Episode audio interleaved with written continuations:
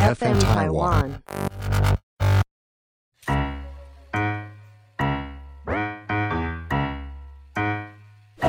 大家好，我是 Karen，欢迎收听 Karen 老师有意思。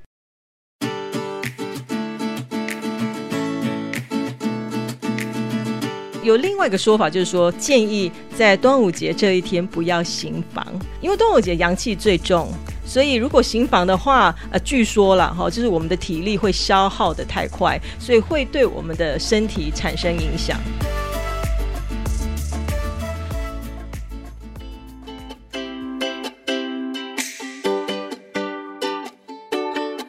Hello，大家好，我是 Karen。端午节快到了，今年的端午节都好像得低调处理了哦，很多仪式啊，这个庆祝的仪式，呃，在今年因为疫情期间就必须喊停哦，大家都要忍耐。虽然疫情期间很多的在外户外的一些活动啊都被迫取消，那其实很多活动我们都可以在家里自己处理哦。等一下 Karen 再一一跟大家来简单介绍一下哦。那当然，我们讲到端午节，端午节是因为有屈原才有端午节的吗？哦，其实也不是哦。当然，我们讲说这个端午节源自于这个农历五月初五嘛。其实，在以前哦，人家讲这个农历五月初五是恶日，以前的人觉得五哦这个字哦是不吉祥的。为什么？它五代表是五毒。五毒就是我们这些蛇蝎啊，这个蜈蚣啊、蟾蜍跟蜥蜴，这个叫五毒。所以这个端午节期间呢，就是要避免，然后避免。所以端午节其实真正真正是要去驱五毒的一个日子哦，并不是因为先有屈原才有这个端午节。那端午节也有其他的别称，例如说天中节，还有我们台湾人讲的过历节哈过历节，还有龙舟节，还有玉兰节。那当然源起于古代就拥有的这样的一个节日，那刚好就是屈原这位爱国诗人，在春秋战国时代，因为他的忠贞爱国哦，忠于他的元首，忠于他的君王，然后他投了汨罗江，那也刚好在这个日子啊去投江自尽，这种爱国的这种标签哈，当然就是把它树立成典范哦，这样子传承下来，所以。而后衍生了很多很多的这样的仪式了哈，所以是先有端午节才有屈原的哦。那因为这个端午节的这个庆祝的习俗啦，在我们很多国家，例如说日本啊、越南啊，他们也有不同不同的故事哈。那我们华人最推崇的当然就是我们屈原这个春秋战国时期的爱国诗人，所以农历五月初五端午节也称为诗人节哦，就是纪念我们这个屈原的日子。哦，当然，端午节我们既然不能在外面爬爬照哦，现在又不能移动啊，哦，我们可以在家做很多的事情。毕竟它本身就是一个去除这些晦气的日子嘛，因为端午节嘛。那端午节我们怎么样自己在家里提升自己的运势呢？第一件事情大家都知道的，但是也有可能会忘记，就是我们在端午节农历初五这一天的正中午呢，午时。就是早上十一点到一点，下午一点中间这个午时正午时这个时间，大家不要忘了要去准备这个午时水哦。午时水，这个午时水呢，本身叫做纯阳水。那你可以在正中午这个时间呢，直接用罐子，然后接你家里呃水龙头正中午的这个水，把它用瓶子把它装起来哦。那当然，我们也可以借由中午这个时间，用午时水呢，把我们家里哦里里外外全部做个擦拭的动作，等于是把我们家里的磁场呃重新做个净化。我们可以说午时水是一年当中这个阳气最盛、阳气最旺。的这个最有能量的水，所以有些人把它称之为开运水。哦，所以这个时间的水，其实我们可以把它存放起来，就用瓶瓶罐罐啦把它装起来哦。就是你也可以直接接水龙头自来水把它接起来。那你如果可以的话，呃，可以用个桶子，趁这个正中午的时间，呃，十一点到一点中午这个时间，在外面曝晒一下，然后再把它装起来。那更仔细的人，他会用一整桶的水，这个五十水呢，然后里面放艾草啊、菖蒲啊，哦，用来洗澡。好用一整桶的水拿来洗澡，就就从把自己从上到下呃直接沐浴干净哦。那当然不方便的人，我们可以直接取五十水，从我们的头啊拍一拍啊，脖子拍一拍，脸颊拍一拍，呃肩膀拍一拍，从上到下做个一个拍镜的一个动作，可以驱除晦气。哦，如果你觉得运势不好的话，五十水非常好用。那么你也可以把它装起来。听说五十水啊，这个放个一整年是不会坏的。那 Karen 也经常推荐我的好朋友们可以用喷罐把它装起来。为什么？呃，如果说你在呃平常的日子里，有时候我们会去探伤或者是呃探病啊，那去一些磁场比较阴的地方，嗯，离开现场的时候，我们可以借由这样的午时水，全身啊，这个从上到下做个喷净的动作，这是非常好用的。所以午时水我们一定要把它多装一点起来哈，然后也可以呃家里大大小小，然后做个净身的动。动作，那么我们自己的这个居住环境，我们从里到外用这个五十水把它擦拭干净，等于是在做一个呃除晦气的行为。我们去除这些晦气，去除这些就是不干净的磁场哦，迎来一个好的运势。那刚刚我讲了嘛，如果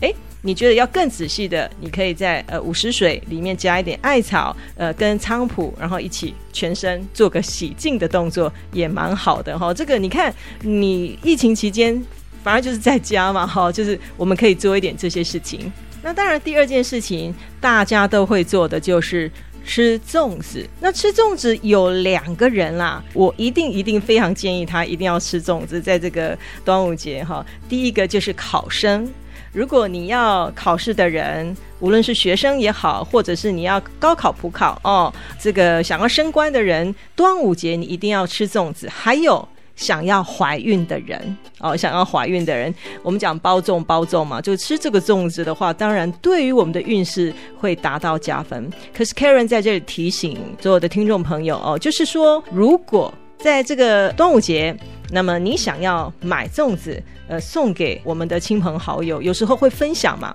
我们大家会分享嘛，就是说，呃，粽子要呃馈赠给亲朋好友的时候，切记一定是要一颗一颗送，不可以一整串送给别人。就是你要馈赠给朋友的时候，一定是要单颗单颗剪成一颗一颗，不可以一整串的哦，因为通常啦。我们这种成串的这个粽子的话呢，通常是用来祭拜神明或者是祭拜好兄弟的。所以呢，Karen 在这里提醒大家哦，就是如果您要送亲朋好友粽子，要分享的话，分享给你的好朋友的话，粽子最好是把它剪成一颗一颗，不要一整串哦。这提醒大家。OK，再来，我们在家还可以做一件事情，就是什么立蛋。这立蛋呢，我们都知道蛋是很好用的哈，因为蛋它本身就是代表着有这个金蝉脱壳的一个转运的效果，所以我们在立蛋的同时，Karen 在这里建议听众朋友，如果可以找我们今年的财位跟旺位来做立蛋这个动作，呃，对您的财运呢跟运势可以达到提升。那当然，今年的财旺位就是我们的西边还有东北边哦。这里再次提醒大家，如果哎你有多余的时间想要做立蛋这个。动作的时候，切记，我们可以找西边，还有东北边，顺势游戏的过程里面哦，达到转运。然后迎接财运的一个效果，好不好哦？那再来，我要提醒大家，就是说，平常我们身上都会带一点佛珠啊、首饰啊，或者是呃自己属于自己的一些贴身的一些开运的物品啊，项链啦、手链啊，甚至呃我们家里有时候会摆一些招财的宝物哦。那在端午节这一天，就是你可以趁着这个午时。哦，中午十一点到一点，把你身上的这些手链、呃开运的物品，甚至项链、聚宝盆等等的哦，一些招财的或者是一些守护的一些宝物，可以趁正中午午时这个时间拿到太阳底下，比如拿到阳台外面，然后摆着，让我们的太阳稍微晒一下。哦，大概半个小时到一个小时，让它达到净化而且再度加持的一个效果哈。所以，我们这些制煞的这些物品啊，哦，手身的物品，切记切记，可以在这个时间不要忘记了哈。因为现在 都在家里嘛，哦，提醒一下自己，把它拿出去晒一下，可以再次加持哦，然后把一些晦气把它去除掉哦。这是端午节午时也有这个妙用哦。那当然，再次提醒大家哦，就是端午节嘛，毕竟这个是。五毒嘛，我们讲这个五毒的意思哦，所以还是尽量啦。当然，现在疫情期间，大家尽量不要外出了哈。可是，在以前呢，把端午节这一天视为驱五毒的日子嘛，你想，大家就是会用这个雄黄啊、雄黄酒啊，然后艾草、菖蒲来去除五毒。